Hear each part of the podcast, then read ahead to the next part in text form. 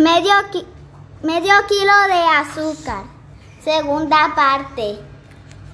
¿Quién es? Soy yo, Castorín, ábreme. Vaya, pensó el duende Jeromo, este me viene a devolver la harina. Pero Castorín le pidió un huevo, aunque fuese de paloma. Su madre estaba haciendo un pastel. ¿Con qué? Un pastel. Por poco, en lugar del huevo, le da un carrotazo. Pero entonces no podría recuperar nunca el kilo de harina prestado y le dio un huevo pero de gorrión. Castorín, a pesar de todo, se marchó contento y el duende Jeromo cerró la puerta, le, le dio dos vueltas a la llave y se puso a leer.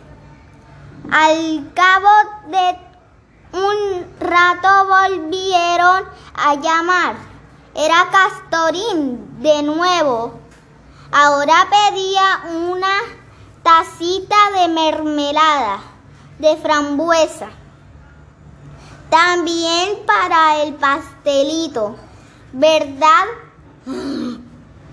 Y el duende Jeromo tuvo que encerrarse en la cocina para que Castorín no lo viera quitarse el gorro y morderlo de rabia.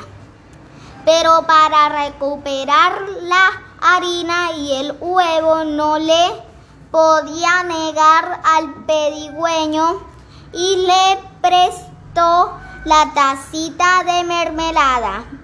Solo que en lugar de ser una taza de, de desayuno, fue una de las de café. Y en vez de mermelada de frambuesa era de ciruela, para que se aburrieran y les sirviera de lesión. Y Castorín se marchó tan contento y el duende Jeromo cerró dando tres vueltas a la llave y se puso a leer. Y, y al cabo de unos instantes, Castorín llamó una última vez. necesitaban para el pastel medio kilo de azúcar.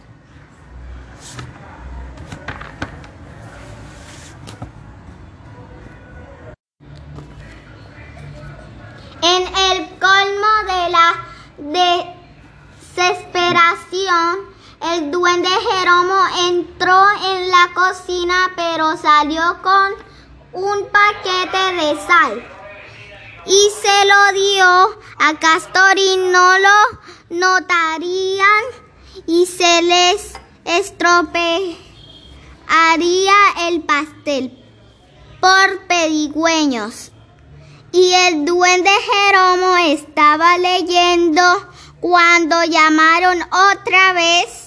Ahora era la familia de los castores.